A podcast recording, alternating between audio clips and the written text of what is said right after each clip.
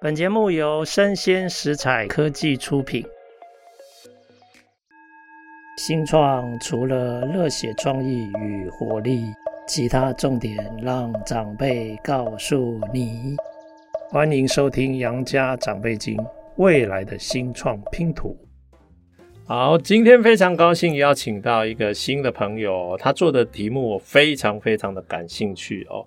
他就是绿色巨兽的创办人陈崇宇，来，崇宇兄跟大家打声招呼。呃，杨老师好，还有各位听众，大家好，我是巨兽绿色科技的创办人陈崇宇，Toby。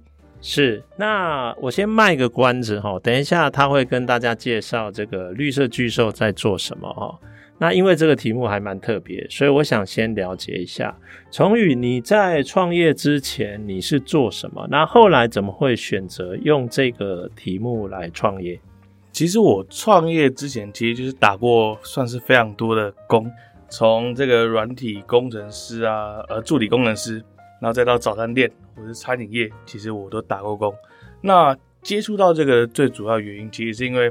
那时候大学的时候，因为我其实一直在学校里面都没有 非常认真念书。那那时候有一堂有一堂课，其实非常对我我感兴趣啊，就是跟呃环境跟永续有有相关的。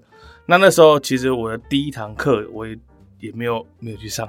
那那时候其实就在做那个呃整个学期的分组的抽选题目这样的这样的呃活动啊。那我第二个礼拜去，结果就抽到圣食。那那时候，其实我第一个自己的想法是，我可以用丑水果去开一间蛋糕店或烘焙坊。那那时候老师就跟我说，你大概这间店开了三个月，就会马上倒闭，所以所以建议我换一个，要不然这一学期是过不了。那那时候刚好就是找各种处理方式的时候，我又在国外的文献里看到说，诶，有一种有一种昆虫叫黑水虻。它可以把这个呃有机废弃物、厨余啊，或者是各种你想象得到能吃的东西，或者是大家吃剩的东西给给解决掉。我那时候就以这个呃主题为为我那时候当时的一个报告。那后续我就开始去实验，说，哎，这个虫体到底可以吃掉多少东西？那那时候我刚好住在一个家庭式的租屋处，我就把呃各个大家不要吃的食物丢进去测试，说这个虫到底吃得多快。那那时候我本来都不觉得是。不觉得是什么什么有惊奇的事情，因为我过去其实国小的时候有一次便当盒不小心放在那个床底下，是那时候就就长蛆了，所以我觉得那应该跟蛆差不多。然后后来是我到学期末的时候，我把吃剩的披萨一整片完整的，就是放到那个箱子里面，它一天之内就把它吃完了。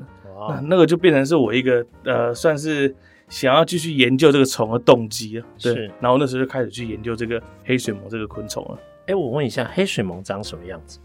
其实它跟蛆长得有一点点像。OK，对，所以它是一种软体的、没有壳的动物。呃，它有壳，有它有壳。对，OK，好啊。那当你发现，哎，竟然有生物，它是可以分解我们人类的生活的一些废弃物。对，哦，那后来你什么样的呃情况下决定？好，那你毕业之后就拿它来创业？呃，其实那时候，因为我对工作其实没有什么，没有什么太大呃远大的志向。然后那时候我其实，在面临三个选择，一个是出国去念研究所，然后第二个就是因为我本身自己呃是念呃跟商学院相关的，我想说去银行上班。那第三个就是我用这个专题去去去做的这个这个题目。然后那时候我就一直在这中间做选择，那那时候刚好就有个机会是呃教育部他们办的这个 U-STAR 的呃创新创业的这样一个计划，那我当时就想说，那不如试试看，就真的非常非常幸运，我们第一阶段通过，然后拿到那个第一笔的奖助金，那后来又通过第二阶段，然后拿到 G O 的奖金，那我就觉得应该是呃。可能老天爷给我一个指示，就是要往这边走，我就开始去设立公司，然后开始去去拓展。对，哇哦，所以你是靠自己参加竞赛拿到第一桶金，难怪我就觉得你应该是这个比赛的常胜军。欸，这一桶金的奖金两次合计多少？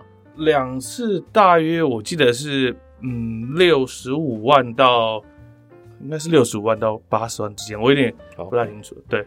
好啊，不错啊，你靠自己筹到第一桶金，然后之后毕业之后就一直创业到现在吗？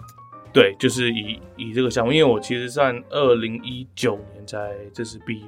对，好，哎、欸，那当你开始呃创业之后，第一个，如果你要找废弃物的话，你要去找到主要有产生很多的大量的有机废弃物的这些来源嘛？对。那你后来找到了哪些厂商，他愿意提供这些有机废弃物？其实最一开始我们在做试验的时候，其实我们都会找我周边的火锅店。那周边火锅店，因为他们的那个其实他们的废弃物量体其实算非常非常大的。那后来那时候我们只是做简易的试验了。嗯，开始我们呃已经有初步的基础，我们开始在做测试的时候，这时候我们就会写信给一些食品厂，问他们说：“哦，我们我们其实是非常创新的一个团队，那我们刚从学校毕业，我们想要做一些呃对环境友善的事情。”所以我那时候发 mail 给他们，其实他们也非常乐意跟我们做这样的一个合作，所以我们就测试了各各种不同食品厂的有机废弃物，我们来测试看看那个虫体它转化的那个。呃，速度或者是它效果怎么样？对，OK，哎、欸，那我问一下，火锅店的废弃物比较有点像是很大量的家庭厨余，对，因为它是餐桌的剩余，对。那食品厂大部分都是工厂里面的食材的剩余嘛，对。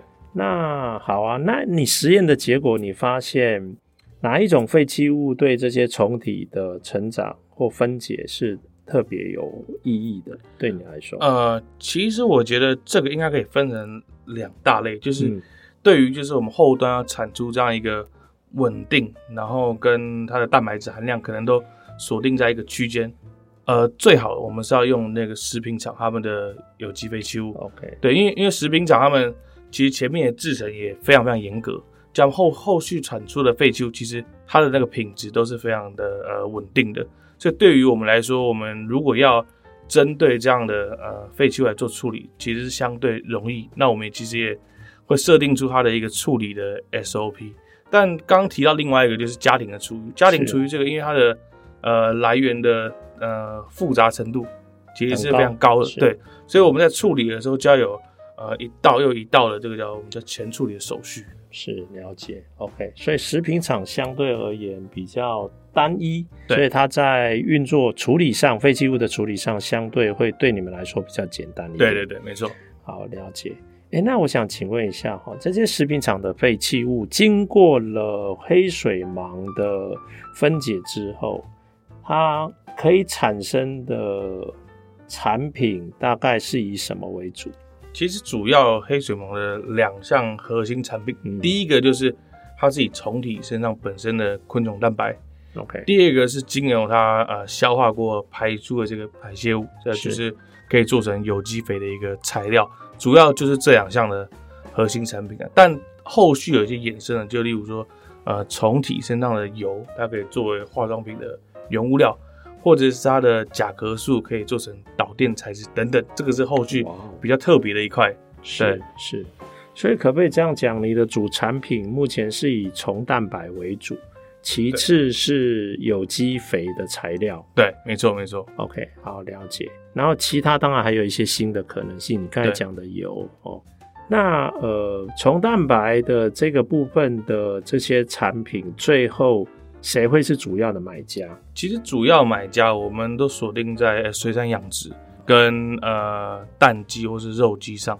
那尤其最近最最特别，我们有在合作的，就是跟飞龙式的的养鸡场做合作，就是他们他们这个鸡是会限定说，它不要关在笼子里，所以它会特别乱跑。那我们就把这个虫会呃撒到他们的这个叫做他们的活动范围之内，是那顺便解决他们鸡粪的同时，那些鸡也会把那个上面的虫给吃掉。这是我们最近在做的一个试验。哦，OK，好，还蛮一举两得的。那这些飞龙饲养是以室内的飞龙饲养还是室外为主？呃，我们做的这个其实比较特别一点，就是他们有分呃，同时有室内跟室外，就他们下午的时候有太阳会放鸡栓跑一下步这样。Okay, okay, 好，那鸡就是住豪宅了，对，对，室内的别墅，也有室外的庭院，这样。啊，水产养殖的话，目前主要的客户大部分都是养什么？我们都是以养白虾为主。哦，白虾。对。哦，OK OK，好，了解。哎，那我想问一下，当你的呃有机废弃物的量够大的时候，你的虫的来源也很重要啊。对。你虫的来源主要从哪里来？虫的来源其实都是我们自己去培育的。其实回到上一个问题，就是我们刚刚说所说到的，就是。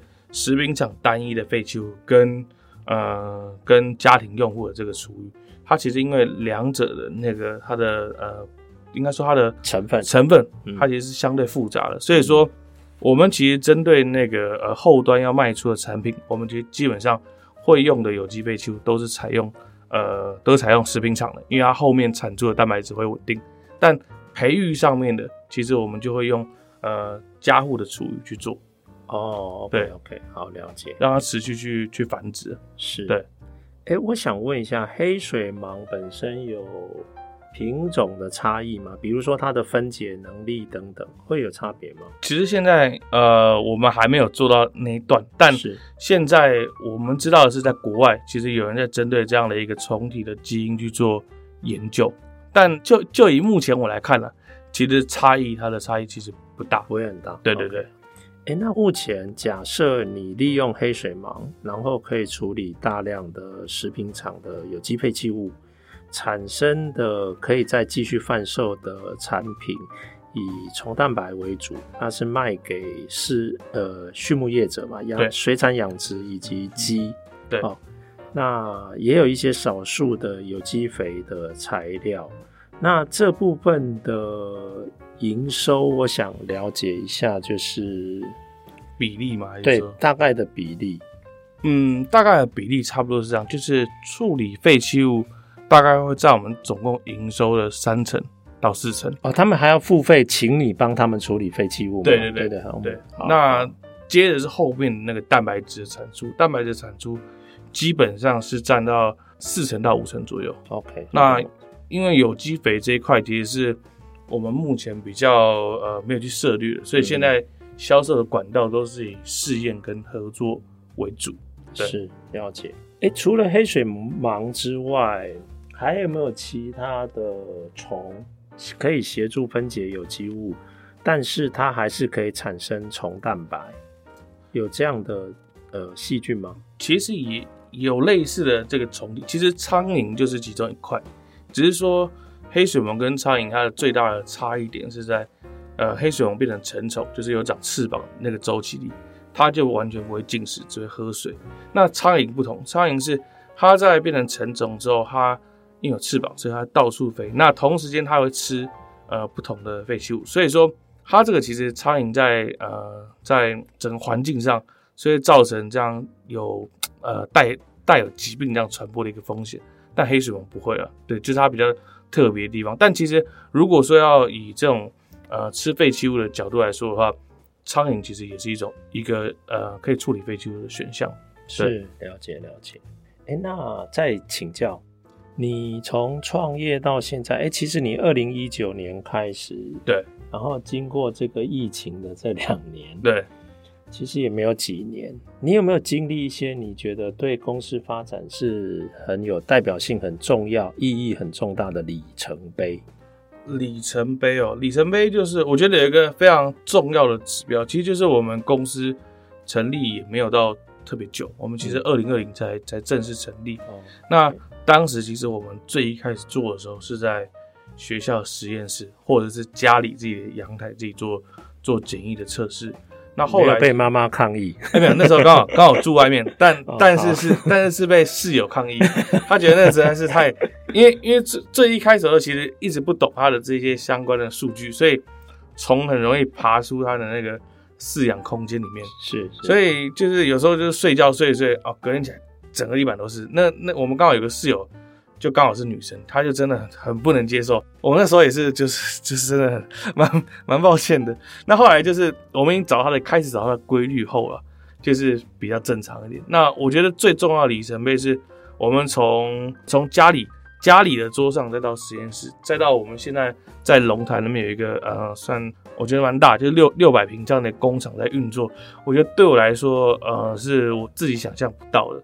对，是了解了解，已经开始规模化，然后是公司经营的方式在运作。嗯、对，就是应该说到规模化的阶段，其实还没有，但、嗯、但我觉得是已经是以公司或者是以商业的模式在在经营。对，是了解。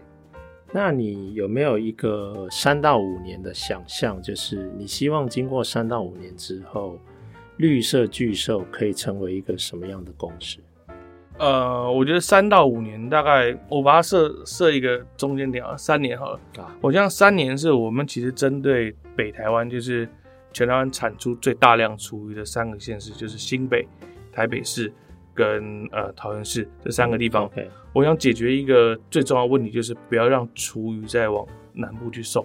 那第一个是减少它的碳排放，第二个是我觉得我们在龙潭这个位置，就是属于一个重要的一个战略地点，就是这些厨余其实就在桃园这边做做完处理就好。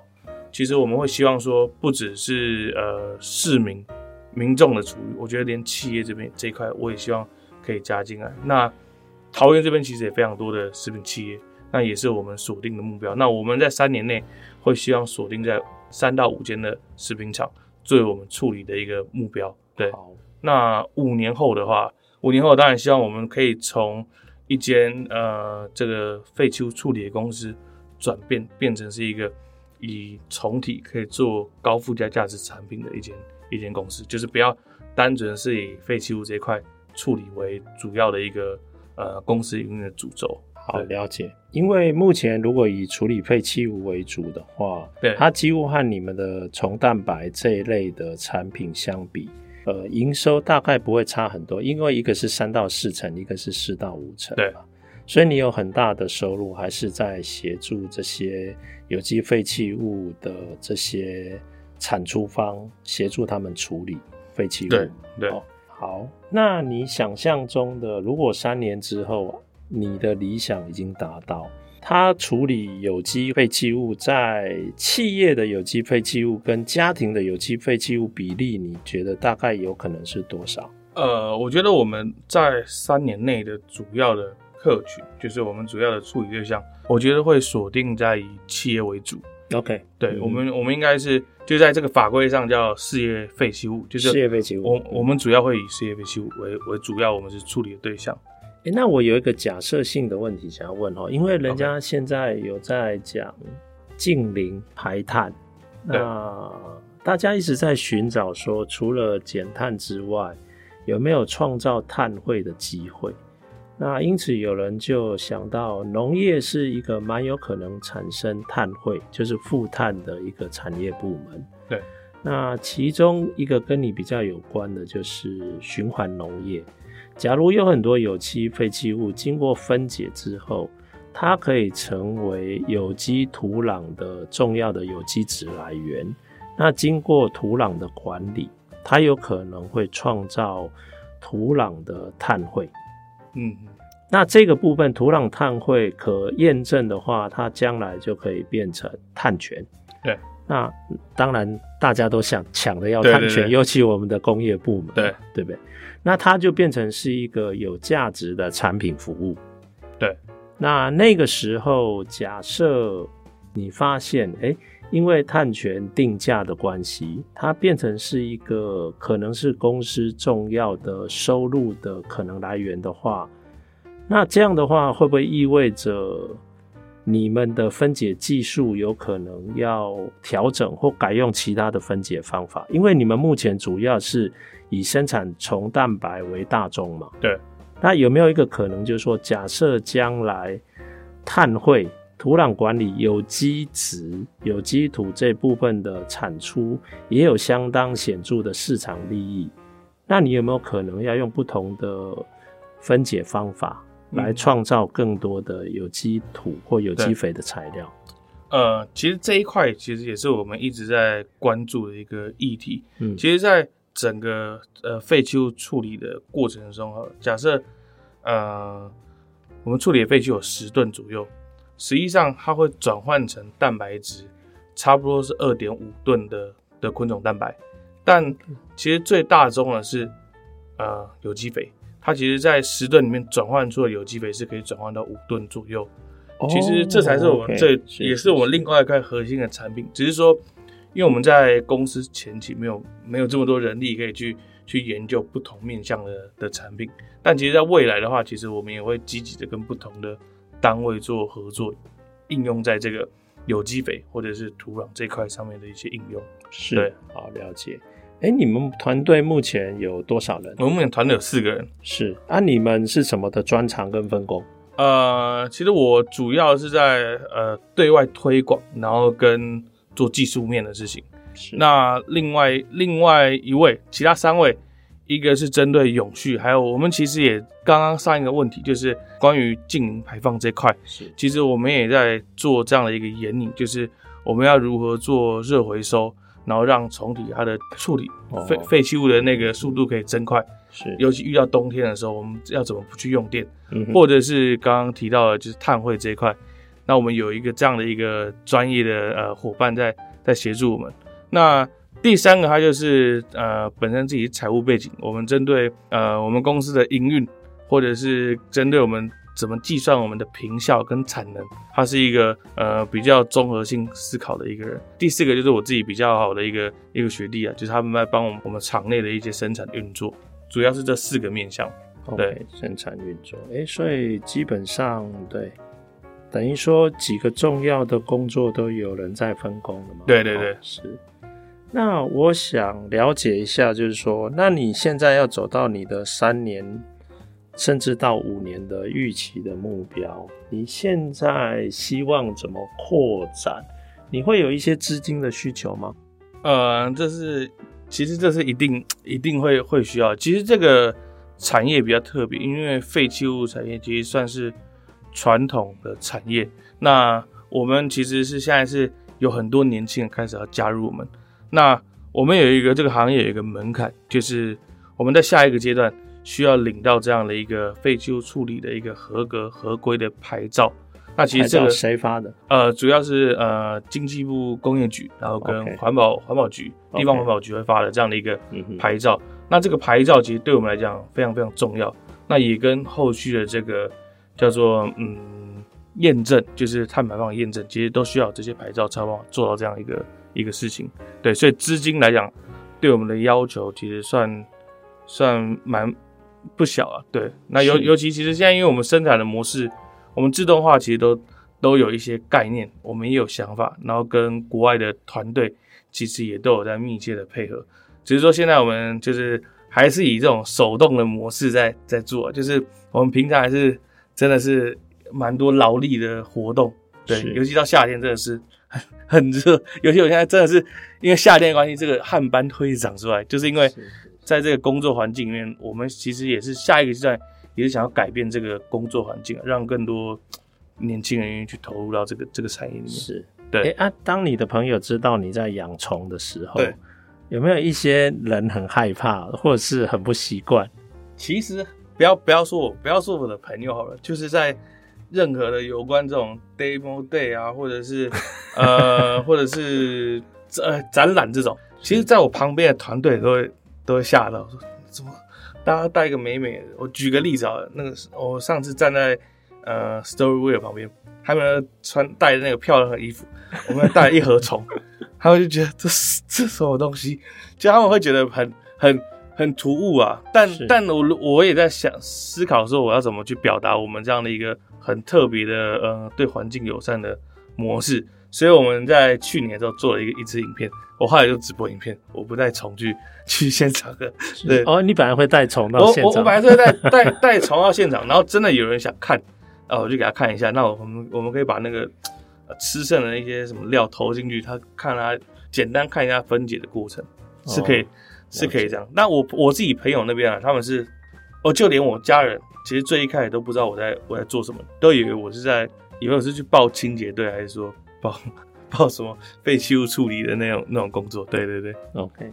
哎、欸，啊，你当初带虫出去，虫有没有变成你的最佳呃业务人员，帮你交到很多好朋友？还是刚好相反，大家都尖叫，然后或者不想看这样？这这绝对是效果效果不是很好，效果不是很好，效果不是很好。对，是是是。好啦，那这样的话，我我请那个 Storywear 那个做几件衣服，我送给你，你以后穿 Storywear 的衣服哈，可以可以可以，就是他们的衣服还蛮有设计感的，对，好了解。哎、欸，所以其实养虫对你身边的家人来讲，他们都需要一点时间适应，是吗？呃，其实是，对啊，他们是因为这个产业，我觉得是相对于同年纪来讲的的同辈，他们是不会接触到的一一块一块市场，尤其。大家对废弃物处理的印象也都是，可能是年纪比较大的长者，或者是已经算蛮老牌的公司会会来做的，所以他们可能刚开始不太理解这个这个产业，甚至就是他们会觉得说，我是不是被被骗？对对对，这一开始的时候，OK，好，难怪。其实我本来想问你说，哎、欸，为什么我觉得有机循环这么重要的领域啊，从业者好像很不容易找到，很不容易找到有一点点。能见度或代表性的团队，对，就好不容易等到这个绿色巨兽，哎、欸，我就很好奇，哎、欸，你为什么取这个名字啊？其实那时候我自己是很爱很爱摄影，那时候就有一个账号叫叫巨兽。那、那后来我我后来又把它沿用成公司的一个主要名字的由来，就是因为其实我把这个我们的虫变成是每一个，因为它的英文名字叫做 Black Soldier Fly，它其实就有个 soldier 这样的一个字在里面。我会觉得它是一个士兵，他在解决有机废弃物的士兵，所以我就觉得它其实每一只虫都很像一个怪兽，可以把那个有机废弃物吃掉。那时候是是这样想的。对。哦，OK OK，好，了解。其实循环经济是所有的社会未来的重要的一个模式，对，哦，一个价值的主流。所以呃，我觉得现在虽然你是先行者，哦。但是我希望你可以透过你的行动累积很多价值佐证，让更多的人可以加入到这个领域。我觉得他们一定可以让我们未来的社会更好哦。啊，我觉得其实创业还蛮辛苦的哦。对，所以一定要想办法，就是除了自己的，其实自己的身心要尽可能维持平衡。对对对。哦，所以其实假如遇到创业的这个挫折的时候，要找朋友哦多聊聊。对。那甚至也不要忘记，就是该运动的时候要运动，该休息的时候要休息。对，没错没错、哦、啊，这样就可以走得长远。嗯，好啊，哎、欸，其实我真的还蛮喜欢你做这个题目，那真的很希望你能够非常顺利的走下去。我们我们也会好好努力。是是是，那过去我对你有一定的信心哦，因为。我发觉你在很多这种呃竞赛的这种参与啊，你都能够很清晰的表达你们在做的事跟价值，所以你也常常是奖金的常胜军这样。欸、其实也也也没有啊，就是刚因为其实我对于呃上台或者是对于这种竞赛，我是比较没有自信的，就是真的，只是刚刚好都不小心得得奖，就是我我都会觉得很幸运。就是我都是以幸运的模式去去看，尤其其实我对我其实好像有点结巴，所以所以我我特别上台讲话的时候，我练习了练习很很多次。OK OK OK，所以是有充分的准备，不然老实说，我还记得我第一次看到你的时候。是在慈济的青年公益计划。对对对对对，我如果记得没错的话，我给你，我给你是第一名哦。我我我那时候是用非常高的那个名次进入到那个奖金的得主哦。对对对，我我好像好像有有有这么听说过，但就是啊，这是一个也是一个肯定，也是一个推动我们去努力的一个一个一个很好的助力。对，是。那呃，其实因为你负责对外的业务嘛，哈，对，所以表达跟沟通当然是很重要的能力。但是你也负责呃公司内部的技术，对，哦，那因为你一定是 CEO，所以你还要负责管理，嗯、对，哦，所以这个部分其实也有很多需要学习，然后交流，在成长的地方。对，对好啊，加油！我真的非常感谢哈，也我们台湾有这样的团队的存在。那谢谢那个崇伟接受我们的崇宇接受我们的访问，那也感谢各位听众收听，谢谢。好，谢谢大家，谢谢，拜拜。